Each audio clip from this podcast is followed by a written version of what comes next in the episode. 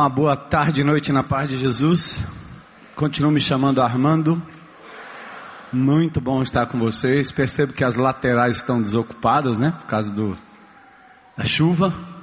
E também a notícia boa que nós temos mais de 300 pessoas nos assistindo aí pela internet. Isso é são os, os computadores ligados, porque às vezes tem computadores ligados com um bocado de gente ao redor. Então você que está aí com a gente, espero que o sinal seja bom. Espero que também depois de uma, uma maratona, eu estive no Rio de Janeiro com os pastores, preguei uma noite lá, depois fui para Goiânia e lá também preguei para pastores e líderes de igrejas da região. Voltei para Fortaleza, depois voltei de novo para São Paulo para uma reunião lá com pastores. E obviamente a voz está bem comprometida, mas eu acho que vai dar. Vocês com paciência eu vou chegar até o final. Se eu parar no meio, vocês continuam. Certo? O mapa. Aí cada um fala com o outro aí ao redor, diz, olha, essa semana Deus falou comigo. Quantos leram pelo menos um capítulo da Bíblia nessa semana que passou? Amém. Quantos leram uns quatro capítulos da Bíblia? Quantos leram todos os dias a Bíblia na semana que passou? Levanta a mão. Opa, tem soldado caindo pelo meio do caminho. Mas não desista, Deus não vai lhe punir. Certo? Deus é um Deus maravilhoso, Ele entende você.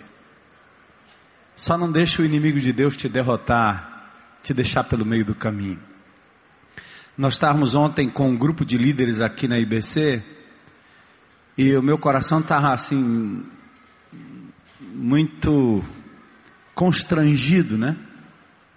Porque esse momento da igreja é um momento em que esta comunidade está valorizando.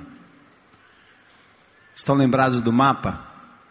Valorizando o encontro pessoal com o Senhor da palavra que está ao alcance de cada um de vocês.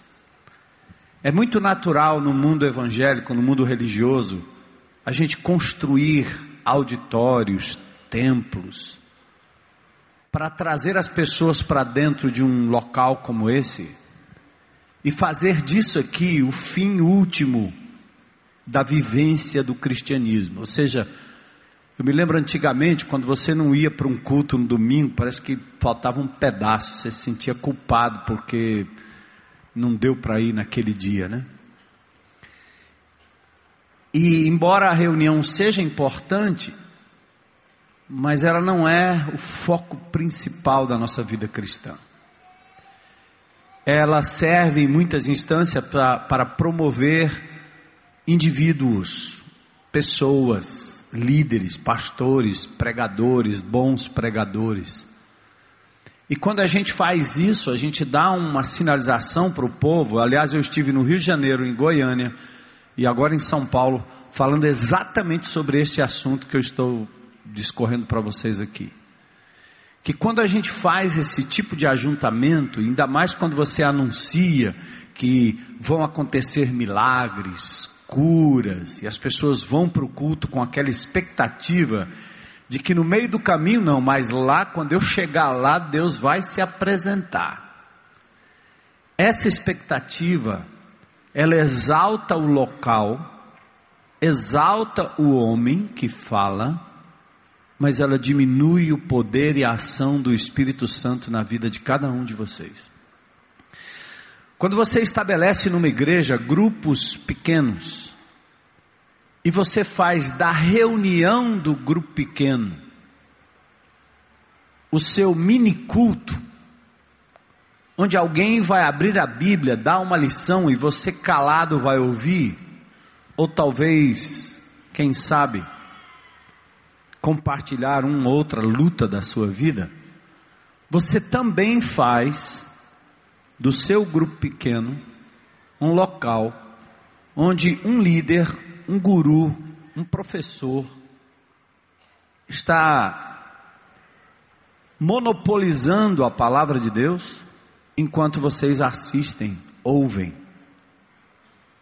E nada mais acontece além disso. O, a nossa cruzada, vamos dizer assim, ao longo desses últimos oito anos, talvez, sete anos, tem sido preparar esta igreja para que cada indivíduo, seja homem, mulher, jovem ou adulto, esteja preparado para ter um encontro pessoal com o Deus Criador que escreveu essa palavra poderosa.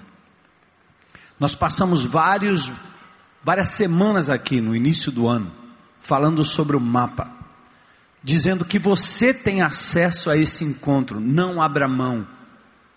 Não apenas Enoque, Adão, Abraão, homens que andaram com Deus tiveram o privilégio de ter um encontro com Deus.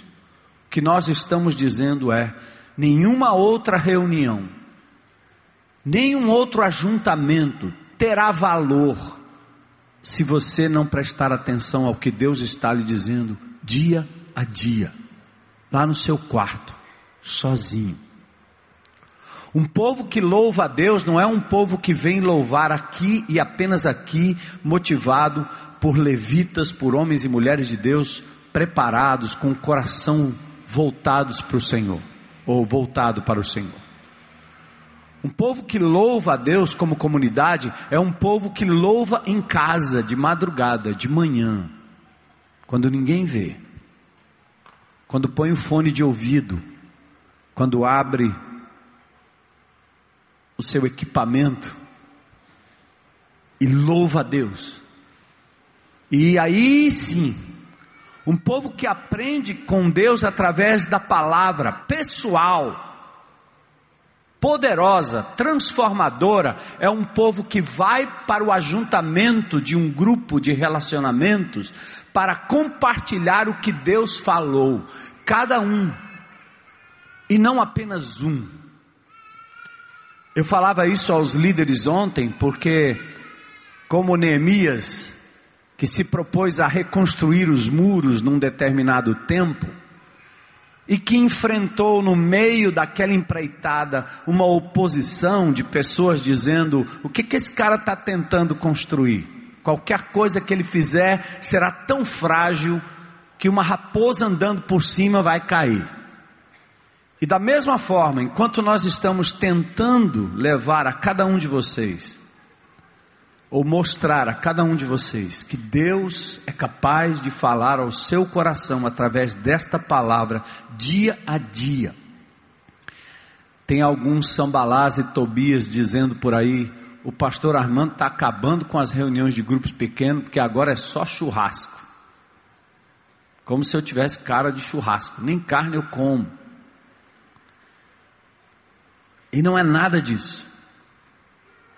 E eu falo isso mais como um reforço do que propriamente como uma resposta. Para dizer para vocês que vamos responder aos ataques do inimigo de Deus, valorizando presença de Deus na vida de cada um.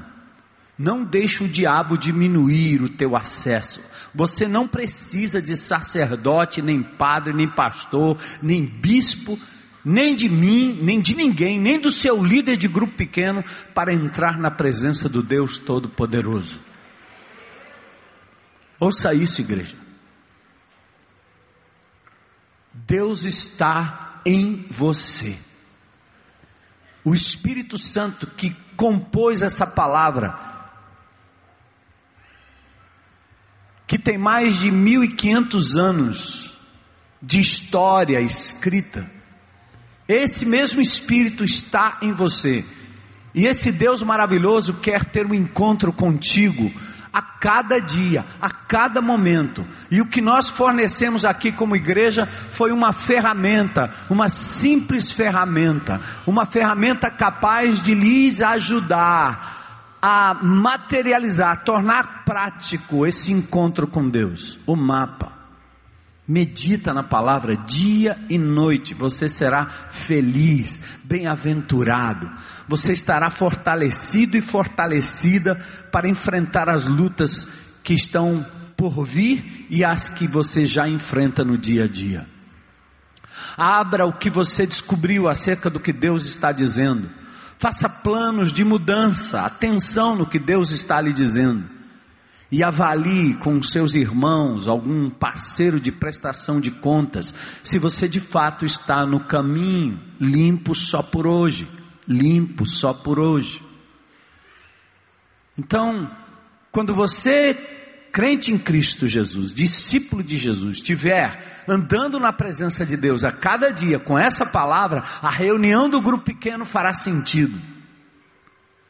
Esse ajuntamento também fará sentido, porque vocês entrarão por aqueles portões cheios do Espírito Santo, com o coração alegre por aquilo que Deus falou e mesmo que você entre aqui triste, desanimado, chateado com alguma coisa circunstancialmente, você vai lembrar que mesmo na escuridão, mesmo no problema, mesmo na decepção, mesmo na desgraça, o Senhor esteve com você, percebeu? Ele diz que não nos abandona. No meio da tempestade, os discípulos tiveram que perceber que Jesus vinha sobre as ondas. As ondas que poderiam destruí-las, ou destruí-los, aliás, trouxe consigo o Senhor das ondas, que acalmou o mar, que estendeu a mão, que chamou o discípulo para andar por sobre as águas. Esse é o nosso Deus. Mas Ele não está só aqui, Ele está também daqui a pouco, quando você sair daqui. Estará com você amanhã, depois e depois e depois e depois esta igreja com esta pegada, esta igreja com esta ênfase, líderes e membros de grupos pequenos ou grupos de relacionamento entendendo isso, esta igreja é a igreja cujas portas do inferno não têm poder para brecar e barrar. Essa igreja pode se tornar sal da terra e luz do mundo. É esta igreja que influencia a moral de uma família, de um condomínio, de uma escola, de uma classe, de uma repartição pública. É esta igreja que anda com Jesus, que não vai se vender às propinas, às mentiras, às injustiças. É essa igreja chamada por Jesus com essa pegada. O que nós mais queremos é que vocês continuem andando na presença de Deus e tendo um encontro pessoal com Ele a cada dia. Amém, igreja? E aí nós nos encontraremos nos grupos de relacionamento, nos grupos de líderes, e a outra estrutura, as outras estruturas são, serão de menor importância, embora elas sejam importantes, mas serão sempre de menor importância. Abram comigo no livro de Juízes, capítulo 6. E eu convido vocês a se colocarem em pé um pouquinho, só para mudar de posição.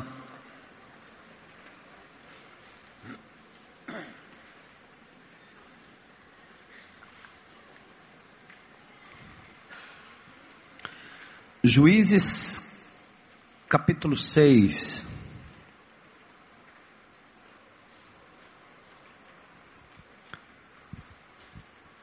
começando do versículo 1.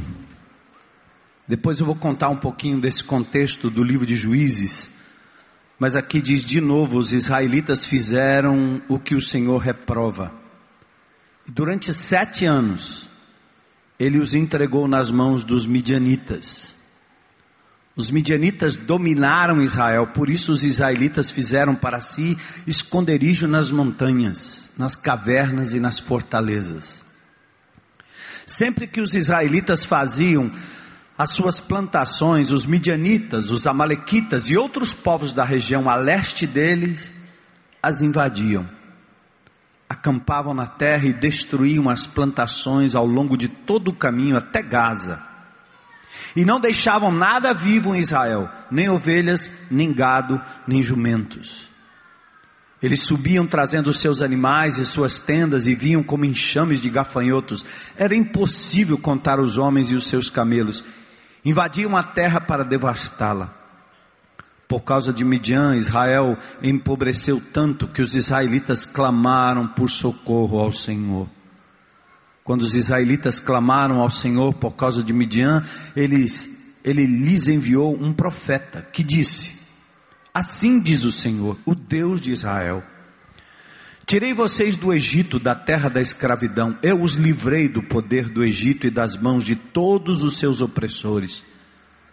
Expulsei-os e dei a vocês a terra deles. E também disse a vocês: Eu sou o Senhor, o seu Deus. Não adorem os deuses dos amorreus em cuja terra vivem, mas vocês não me deram ouvidos. Então o anjo do Senhor veio e sentou-se sobre o grande árvore, a grande árvore de Ofra, que pertencia ao Abies Rita Joás. Gideão, filho de Joás, estava malhando o trigo num tanque de prensar uvas, para escondê-lo dos midianitas. Então o anjo do Senhor apareceu a Gideão e lhe disse: O Senhor está com você, poderoso guerreiro. Ah, Senhor, respondeu Gideão: Se o Senhor está conosco, por que aconteceu tudo isso?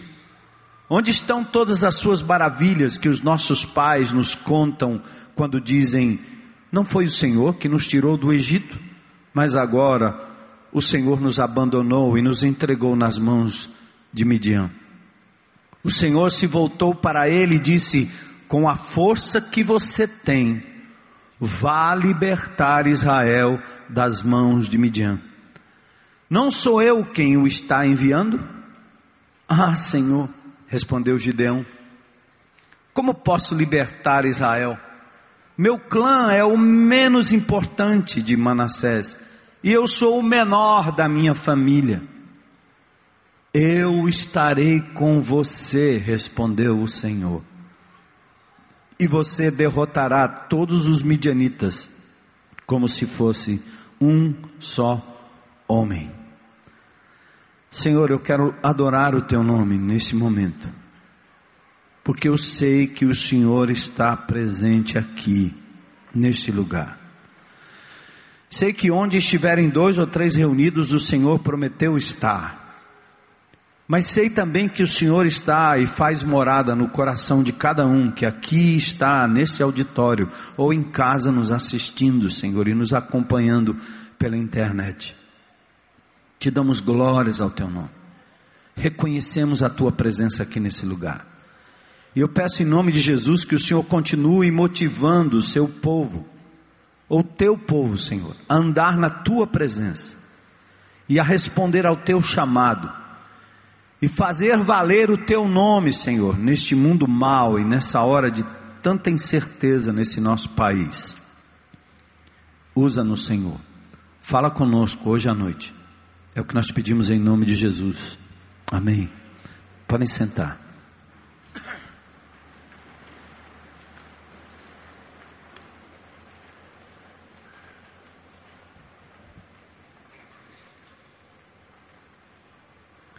A vida cristã, além de ser uma jornada sem retorno, porque a ponte que nos ligava ao passado, ela foi queimada, destruída pelo Senhor. O Senhor te chamou para olhar para frente, não para trás. Agora é prosseguir para o alvo e conquistar o que é nosso o que é posse do Senhor para a glória de Deus. Nós sabemos o final da história, Apocalipse, Apocalipse 11, 15. Os reinos deste mundo, seja o reino dos partidos radicais muçulmanos, seja o reino dos americanos, da União Europeia, dos venezuelanos, todos esses reinos, no mundo inteiro, um dia terão que se render ao Senhor Jesus Cristo. Cristo que veio como um cordeiro, voltará como um leão. Cristo que primeiro se deu na cruz do Calvário, e derramou sua vida, um dia ele voltará para dominar com justiça, com cetro de ferro. Indivíduos, famílias, bairros, cidades, hoje estão dominados pelo império ou os poderes das trevas. Estou falando daquilo que você já sabe: alcoolismo, drogas, prostituição, separação, opressão, injustiça, petrolão, mensalão. Isso que vocês estão ouvindo, essa lista, é uma lista ridícula. Porque ela, se fosse aplicada em todas as instâncias de poder desse nosso país, não sobraria talvez um porque não se faz nada nesse país se não for na base do suborno, da bandidagem, do toma lá da cá. Os políticos se acostumaram com isso. E mesmo aqueles de boa índole, de boa vontade, acabam se entregando. Pouca vez e pouca voz tem na transformação do nosso país. Alguém que investe tanto numa campanha para se eleger, investe muito mais do que ganharia com os salários normais, só tem um jeito: receber de volta, dando benefício espúrio a quem se compromete com a injustiça. Mas o pior de tudo isso não é o roubo em si, mas é o fato de que crianças, jovens, adolescentes, idosos, famílias estão morrendo ou vivendo sem estes recursos que deveriam estar chegando à mesa, ao bairro, à casa das pessoas que estão ao nosso redor. Nós estamos cravados num bairro onde esse bairro aqui no passado foi uma invasão em toda a sua extensão. Poucas terras ao nosso redor têm escritura real, porque foi uma área invadida. Mas depois da invasão, o governo não chegou aqui. Mal chega, pouco chega, se chega. Esse é o lado mais triste que nós percebemos a injustiça que é feita com o povo trabalhador, que dá o sangue, com o homem que quer ter os seus negócios honestos, mas não consegue, porque a concorrência é desleal. A crise que o nosso país está vivendo hoje está levando muita gente a reconsiderar, como disse o Aristides, se vale a pena permanecer aqui nesse país. Tudo é incerto. As forças de direita se preparam para trazer de volta, quem sabe, o militarismo que tanto nos oprimiu. As forças de esquerda também se preparam para responder com a guerrilha armada. E o Lula já avisou. E não é invenção, ele já disse. E eles estão prontos. Há pessoas e famílias país afora estocando alimento, tirando o dinheiro do banco com medo de confisco e não sabendo onde colocar a pouca reserva que tem, com medo daquilo que está por vir. É isso que nós estamos vivendo. Qual a esperança que nós temos? Alguns talvez pensam que Deus vai levantar um Malafaia, uma Marina, os dois com M. Quem sabe alguém iluminado poderia fazer isso, mas nenhum dos dois tem juízo ou falta de juízo para se colocar como mártires de uma causa inglória que não se ganha, dado o poder político que os cerca. E você fica pensando, quem poderá nos salvar, né? Talvez o Chapolin Colorado, né? Que também já morreu. Qual a esperança? Qual a esperança? Eu fico pensando no exemplo de alguns homens de Deus que mudaram a história. E que tal começar a falar sobre um lugar na América do Norte, onde uma mulher negra chamada Rosa Parks estava sentada num ônibus e pela lei americana, naquela época, qualquer mulher negra sentada teria que dar lugar a um branco. Ela era obrigada por lei. E aquela mulher, naquele dia, resolveu resistir e não ceder o seu assento no ônibus da cidade a um passageiro branco.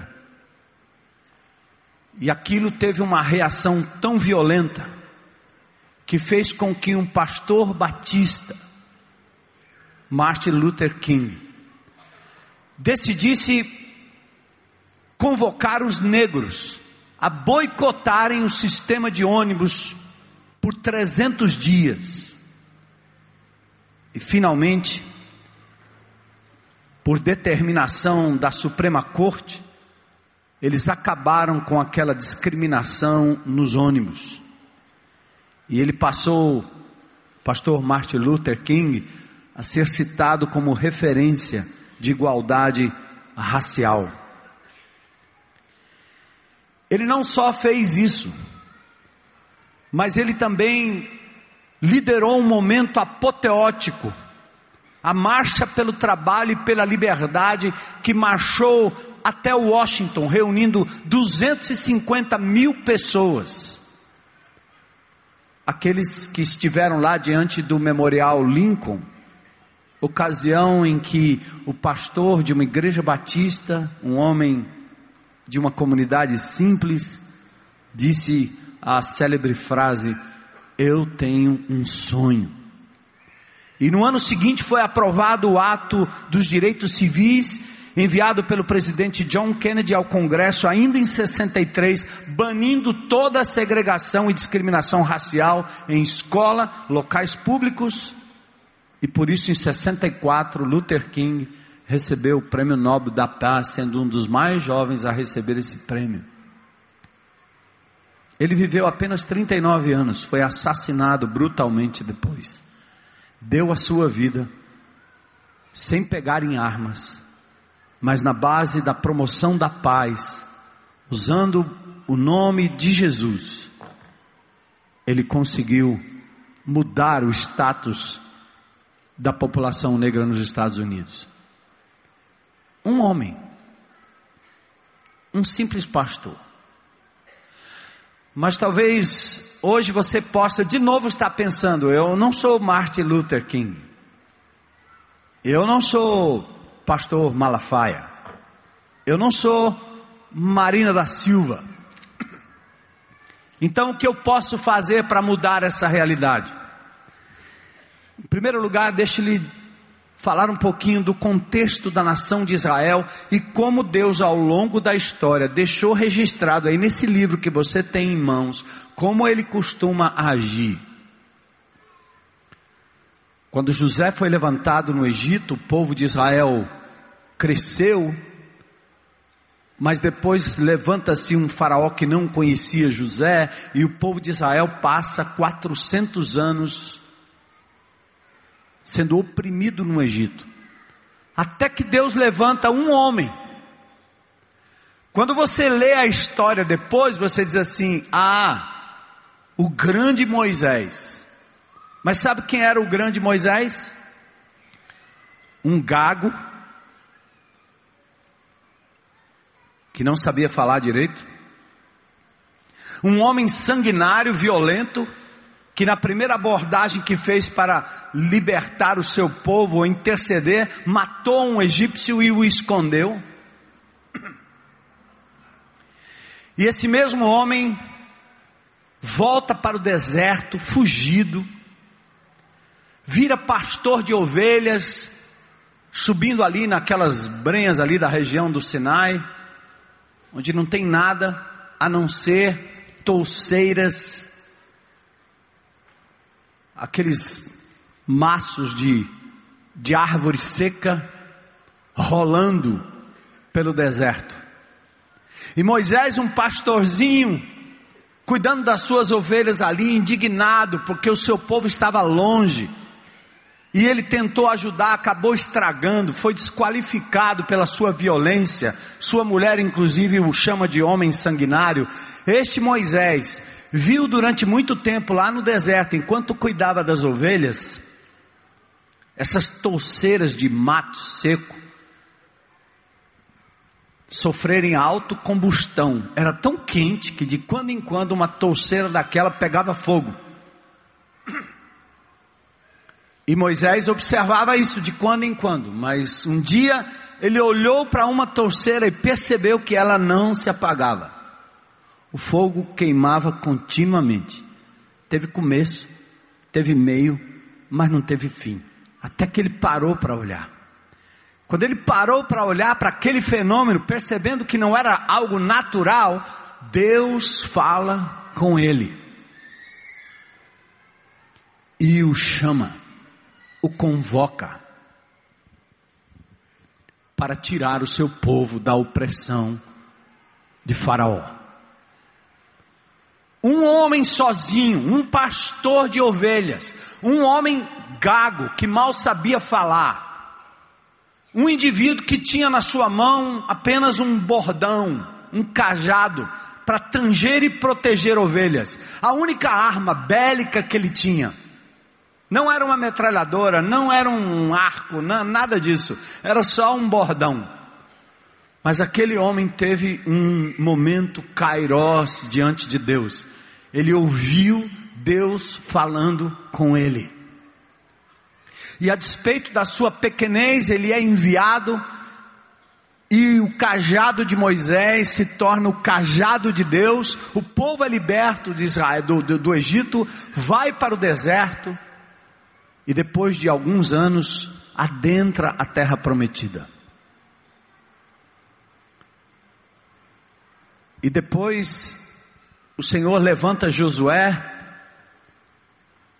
o povo é avisado de que quando entrasse naquela terra, os inimigos ou seriam destruídos pela nação de Israel, ou Israel seria destruído pelo inimigo. Então por isso Josué entra nas grandes batalhas, a que mais conhecemos, a de Jericó, e ele sai conquistando a terra. Mas Deus disse: não façam acordos com os habitantes locais, porque fazendo isso vocês adorarão seus deuses, serão contaminados pelos costumes da terra, vocês perderão a força e a terra prometida vai virar uma desgraça para vocês. O livro de Juízes é o livro da tristeza, em que o povo faz exatamente o contrário daquilo que Deus recomendou. E o povo fez o que era mal aos olhos do Senhor. Essa, essa frase é repetida várias vezes no livro de Juízes. Então, quando o povo peca contra Deus, sai fora dos padrões de Deus, a ruína e a desgraça, a perseguição vem, a infelicidade, a depressão, a doença, a infelicidade, a falta de significado. É assim que hoje está a nossa pátria Brasil. Era assim que estava o povo de Israel naquela época.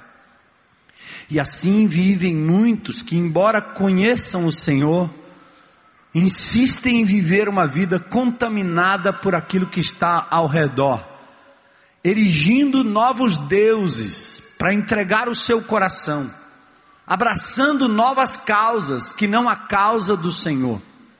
E muitos até o fazem em nome de Deus. E aí, esse capítulo 6 revela mais uma fase em que o povo desobedece a Deus e Deus decide intervir, ouvindo o clamor do seu povo. Quantos de vocês nesses dias têm olhado para sua conta de água, sua conta de luz e dito: "Que é isso?" Para os preços, o que é isso? Quantos de vocês têm olhado para famílias estáveis que agora se desmancham dia a dia? Quantos de vocês estão perplexos com tantas crianças envolvidas no crime? Temos agora crianças com menos de 10 anos respondendo por crimes e mais crimes e mais crimes.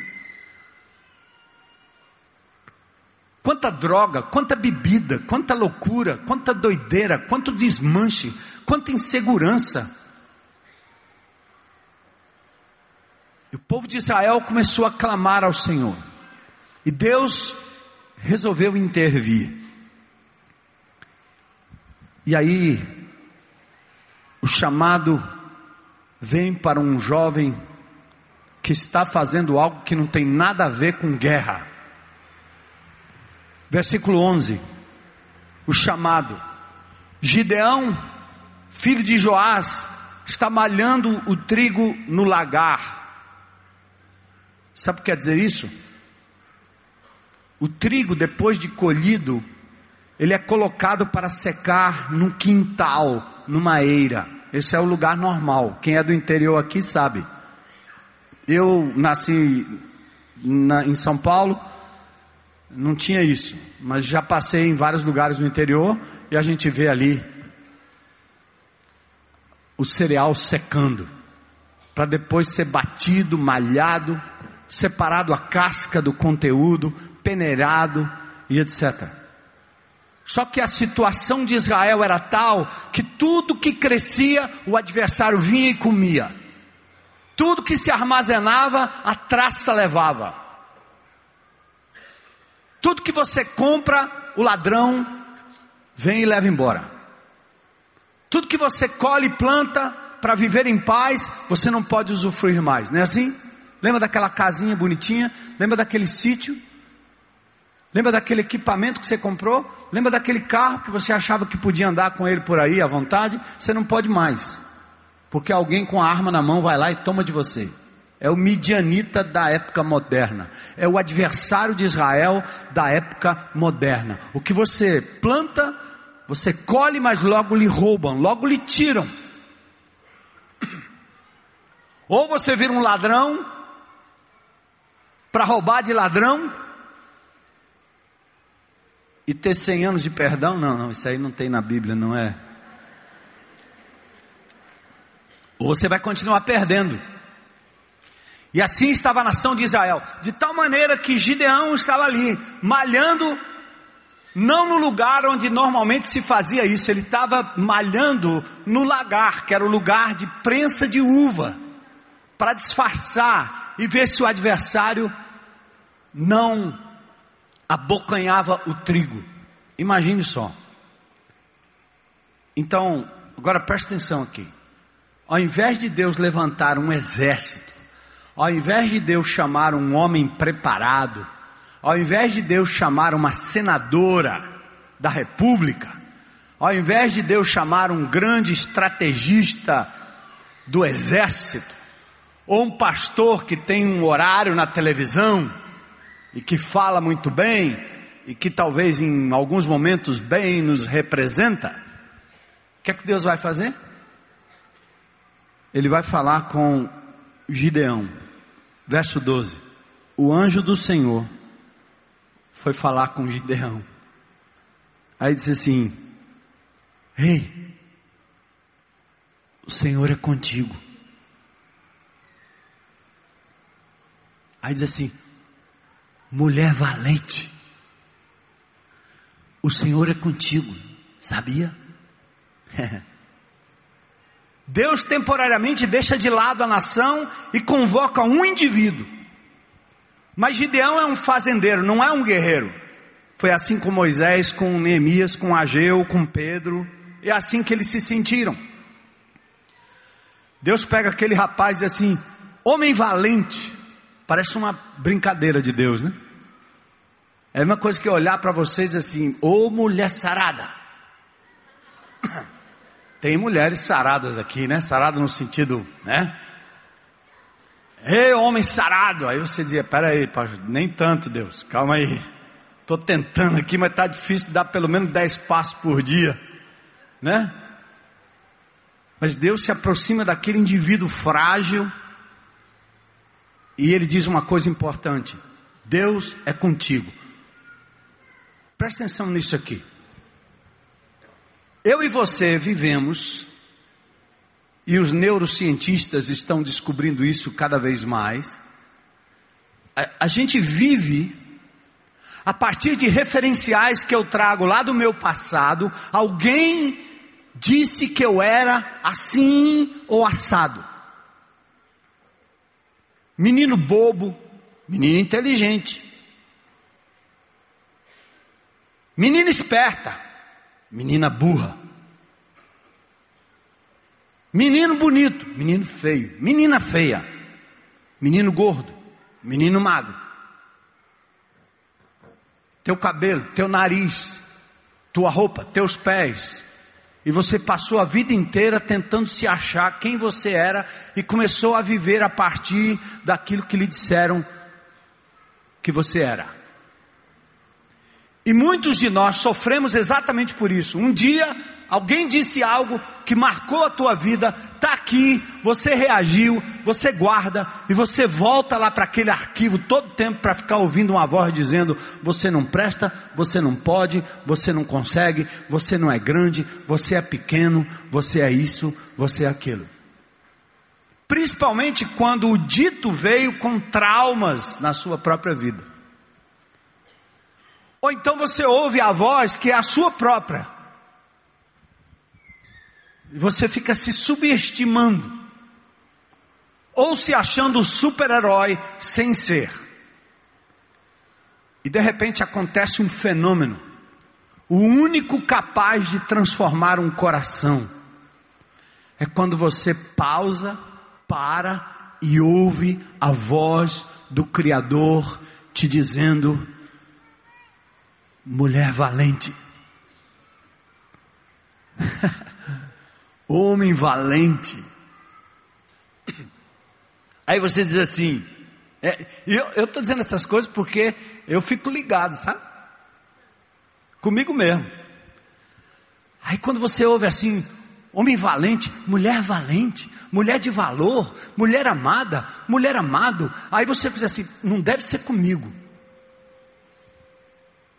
Porque eu não tenho essa valentia toda. Eu quero dizer uma coisa para vocês. Deus é o único que olha para você e não lhe dá o nome por aquilo que você é hoje ou como você está hoje, mas ele lhe dá o nome por aquilo que você pode se tornar se você estiver nas mãos dele. Está entendendo? Pessoal das, da casa de recuperação aí. Alguém pode olhar para você e dizer adicto,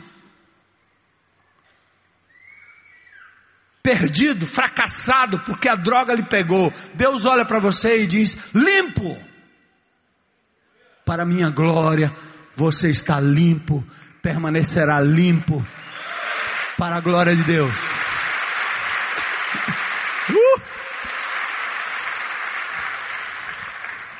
O Gideão, coitado, tremendo nas bases, cheio de dúvidas, se achando incapaz, e Deus diz para ele: Homem valente, não é o que você é, é o que Deus quer torná-lo, é o que Deus quer fazer com você. Você acredita? A razão que a libertação não está acontecendo na sua vida e ao seu redor, no seu bairro e onde Deus está lhe enviando, é porque você está ouvindo outras vozes. É por isso que nós estamos dizendo: você precisa de um encontro com Deus todo dia, para você ouvir o que Ele tem para lhe dizer. E é por isso que nesse texto aqui, nós temos um homem frágil, ouvindo a voz de Deus. Quando Deus diz isso para ele, e eu espero que você receba, diga aí: Eu recebo. Eu recebo o que Deus está dizendo acerca de, de mim. Amém? Eu recebo, eu recebo, Senhor. Eu não recebo aquilo que me disseram no passado. Algumas coisas foram verdades, outras não. Outras torcidas pela realidade. Mas o que Deus diz acerca de mim é isso que vai prevalecer.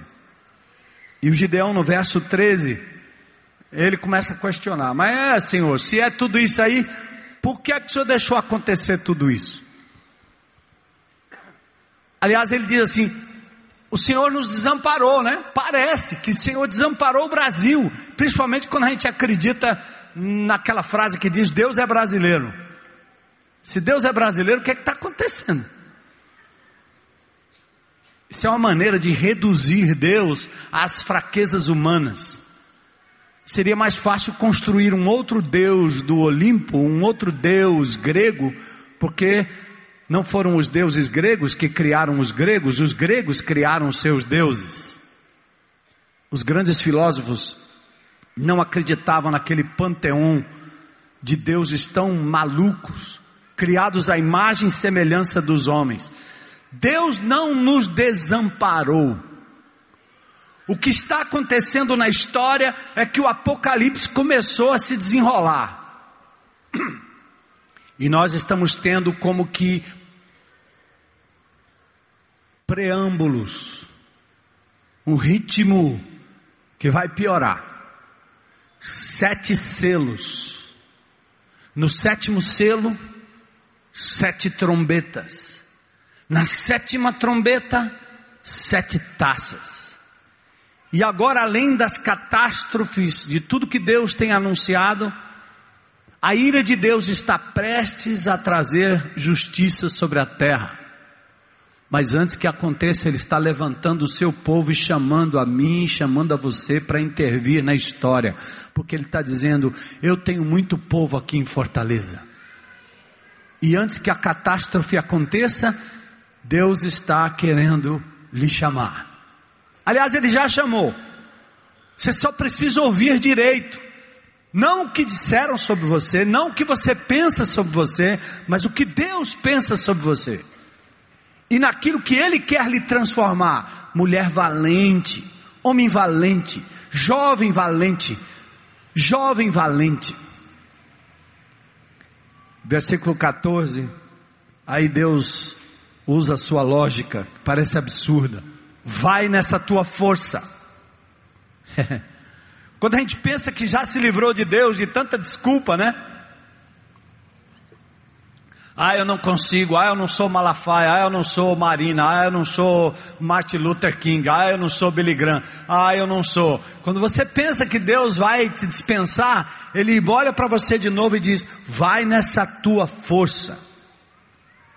Porque Ele diz: o meu poder se aperfeiçoa na tua fraqueza. Quando você é fraco, aí é que você é forte. Vai nessa tua pouca força, verso 14. E aí, Gideão começa a fazer uns testes com Deus. Se há de livrar a Israel por meu intermédio, então deixa eu fazer um teste. E você está testando Deus toda hora, faz tempo. Mas Deus então dá ordens específicas a Gideão. Primeiro ele diz o seguinte, versos 25 a 32. Tem uma sequência de eventos. Na mesma noite, ele tem um encontro com um anjo, palavra de paz, palavra de encorajamento, e o anjo diz assim para ele: Vai lá derrubar os deuses, os altares que o seu pai erigiu aos deuses da terra. O que ele está dizendo é o seguinte: quebra o laço ou os laços com o teu passado. Quem foi que te consagrou a São Francisco? Quem foi que te consagrou a Fátima? Quem foi que te consagrou aos deuses da Umbanda? Quem foi que colocou em você uma etiqueta de alguém que era para ser um super-herói, um super-doutor, uma super-doutora? Quem foi que colocou em você uma etiqueta e um distintivo totalmente diferente daquilo que Deus quis para você todo o tempo?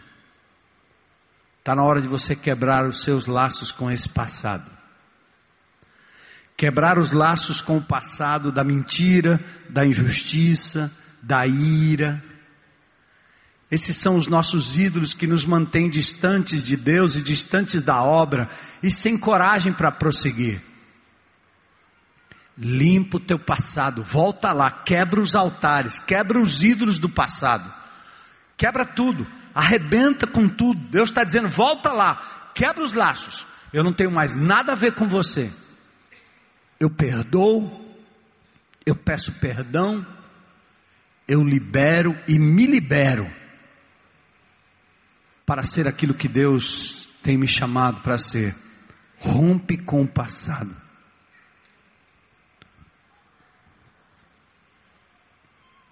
E aí, Gideão faz exatamente isso.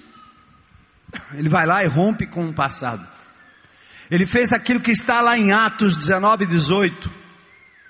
Quando diz: Muitos dos que creram vieram confessando e denunciando publicamente as suas próprias obras.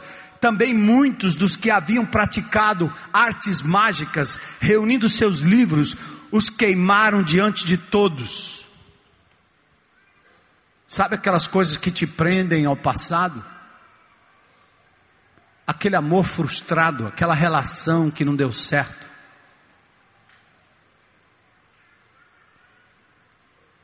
Aquela coisa doente que você provocou e tem medo, que faz sombra na tua vida todo o tempo. Rompe com isso em nome de Jesus.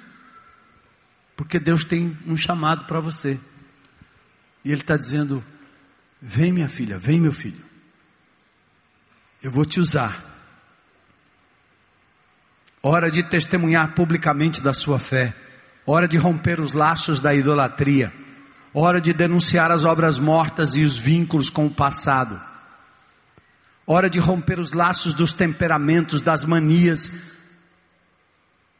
do medo, da insegurança, da incompetência, da baixa estima, da ira, do espírito dominador, o apático, do descontrole emocional, alimentar, hora de construir um novo altar. A hora é essa. Um dia você teve um trauma dentro de um lugar escuro e você não entra mais, não fica mais. E o medo tomou conta do teu coração. Como eu disse hoje, os neurocientistas estão descrevendo com clareza esses fenômenos que quando eles aparecem de novo num lugar escuro, vem toda uma carga no seu cérebro dizendo vai acontecer exatamente como aconteceu naquele dia. E isso é mentira, não é verdade. E você precisa acreditar que o teu Deus é poderoso para te libertar dos medos, das mentiras. Você não é o que disseram que você é. Você não precisa mais ter medo, porque o Senhor é contigo, será contigo. E vai pegar na tua mão para te conduzir de novo pelo escuro, até você acreditar que Ele ali está, e Ele vai te fazer passar, atravessar os lugares mais tenebrosos custe o que custar. Temos que servir ao Senhor abertamente, sem compromisso com as práticas escravizadoras do passado. E aí, Gideão vai para suas conquistas. Ele é chamado. E de repente, 32 mil pessoas com ele. Ele montou um exército. E Deus disse logo: quem for tímido, Pode voltar. E numa tacada, 22 mil voltaram, 22 mil pessoas voltaram. Só 10 mil permaneceram. Depois Deus diz: leva lá para a beira de um lago, vamos ver se esse povo está pronto. E aqueles que, chegando com sede à beira de um lugar com água, se abaixaram para lamber as águas, enterrar a sua sua face, para saciar a sua própria sede, como pessoas que buscam a Deus, buscam a igreja de Deus, com o intuito de apenas satisfazer a sua própria sede, mas jamais serão capazes de repartir o que receberam com alguém. São indivíduos cujos grupos estão fechados, são indivíduos cujos relacionamentos de amizade só interessam a si mesmo, porque são incapazes de amar alguém além dos amigos dos próximos, dos vizinhos. São indivíduos que querem apenas o milagre para saciar a sua própria sede. Tiraram os olhos da batalha, tiraram os olhos da conquista. Mas 300 homens abaixaram-se, olhando ao redor, atento, colocam a mão na água, trazem a água à boca, porque o mais importante é manter os olhos na batalha, é manter os olhos no reino, é manter os olhos naquilo que está lá fora, é manter os olhos no chamado que Deus nos deu, como Jesus. Determinado, deu a sua própria vida, chorou sobre Jerusalém, amou as pessoas, viu o paralítico, viu a mulher adúltera, viu o indivíduo com lepra, Jesus via as pessoas, prestava atenção naquilo que estava acontecendo ao seu redor, porque ele mesmo não veio para a sua própria satisfação. Como ele disse, eu não vim para ser servido, mas para servir. Você não veio aqui para ser servido por alguém que guarda o seu carro, que lhe conduz até aqui, que talvez cuida do seu filho, que limpa a cadeira para você. Não, não. Eventualmente você usufrui disso, mas em nome de Jesus, o teu coração tem que ser um coração de servo. Eu não vim para ser servido, eu vim para servir. Eu não vim para lucrar, eu vim para abençoar. Eu não vim para guardar, eu vim para distribuir, para dar, para repartir. Enquanto isso, Deus continua cuidando de mim e de tudo aquilo que Ele tem me dado em mãos. E aí, 300. Eles vão em direção ao inimigo. As suas armas são tochas, cântaros e trombetas. Seus sentimentos, sentimentos ainda de receio. Aí Deus diz assim para Gideão: Está com medo? Chega bem pertinho do adversário e você vai ouvir uma história.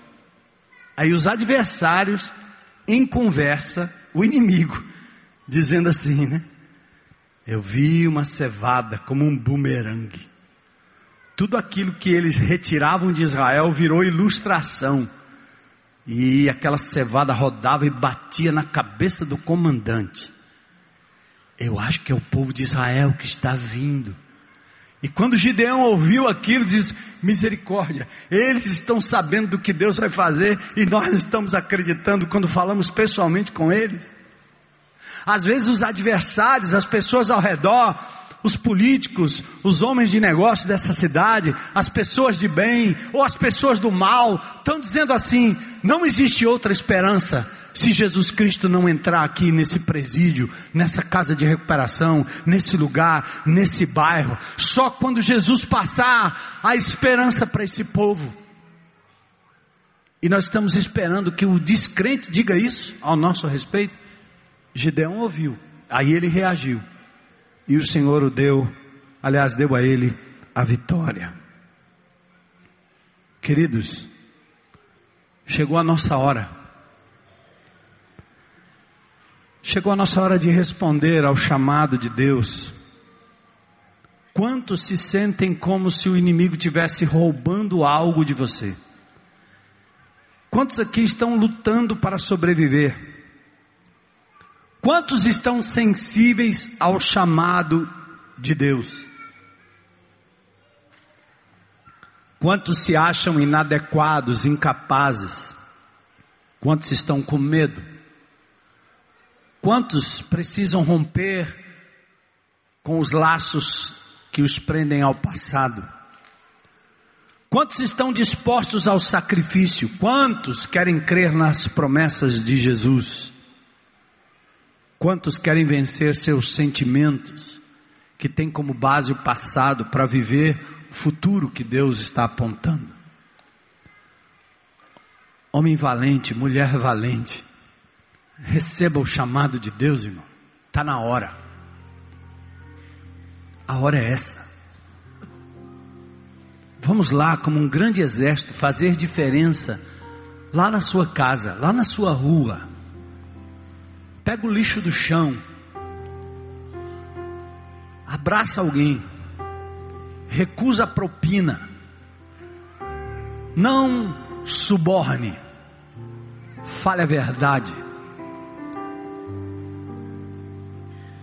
E Deus poderá usar você para mudar uma instituição, uma família, um condomínio, uma classe, uma escola, uma repartição pública, uma cidade, um estado, quem sabe um país. Próximo dia 15, pessoas provavelmente vão às ruas. Nós não precisamos ir às ruas, nós já estamos nas ruas. Mas nós vamos marchar com Jesus, por Jesus. Aliás, continuar marchando. Martin Luther King, uma vez, poucos dias depois dos negros intentarem ultrapassar uma determinada ponte que havia na cidade, foram rechaçados pela polícia, presos, inclusive ele. Dias depois, ele armou uma outra caminhada pacífica.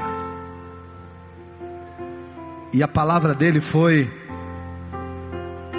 avisem as autoridades, nós estamos em marcha. Nós estamos em marcha. Não vamos parar. Hoje, quero dizer à cidade de Selma, Hoje quero dizer ao estado do Alabama, hoje quero dizer ao povo dos Estados Unidos e às nações do mundo que não vamos recuar. Estamos em movimento agora, disse Luther King na época. Porque ele tinha um chamado, ele tinha um sonho. Ele se recusou a ser chamado de negro inútil ele não se sentiu discriminado, porque maior era o que estava nele do que aquele que estava no mundo. Deus está nos chamando. Bora? Bora?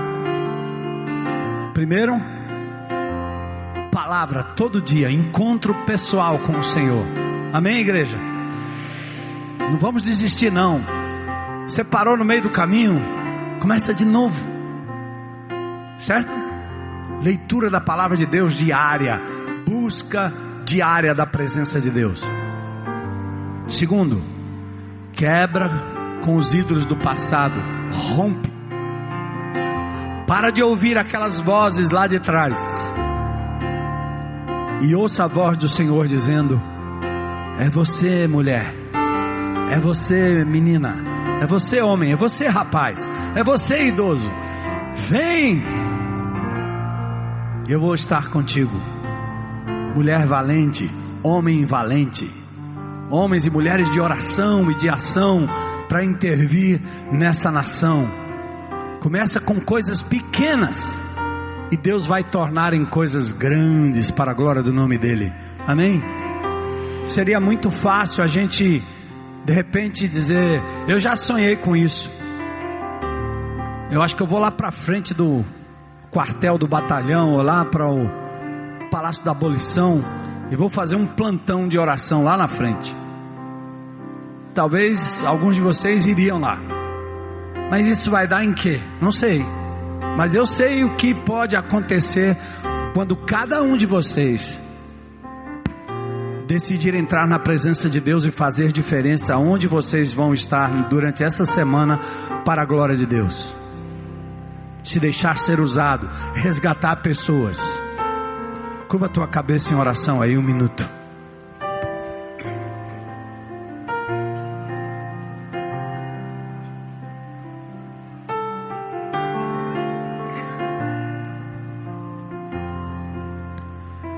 O Evangelho da paz, é o Evangelho da misericórdia, é o Evangelho do amor, é o Evangelho da salvação, do arrependimento, do poder, da graça de Jesus.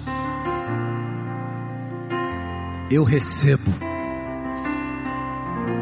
Homem forte, mulher forte, homem valente, mulher valente, jovem valente, adulto valente, vovô valente, velhinho valente, velhinha valente idoso, idosa, valentes. Você tem limitações? Deus vai usar isso para a honra e glória dele. Nossos grupos serão grupos com uma missão, centrados em Cristo e na palavra de Cristo, compartilhando dons e talentos falando do amor de Deus. Todos, cada um ao seu tempo, à sua hora. Liderados por líderes que valorizam as ovelhas, que as enviam, que as acompanham em oração. E nos ajuntaremos aqui em outras instâncias para adorar o nosso Deus, dizer que Ele é grande, que Ele é poderoso, que Ele é tremendo. Aleluia.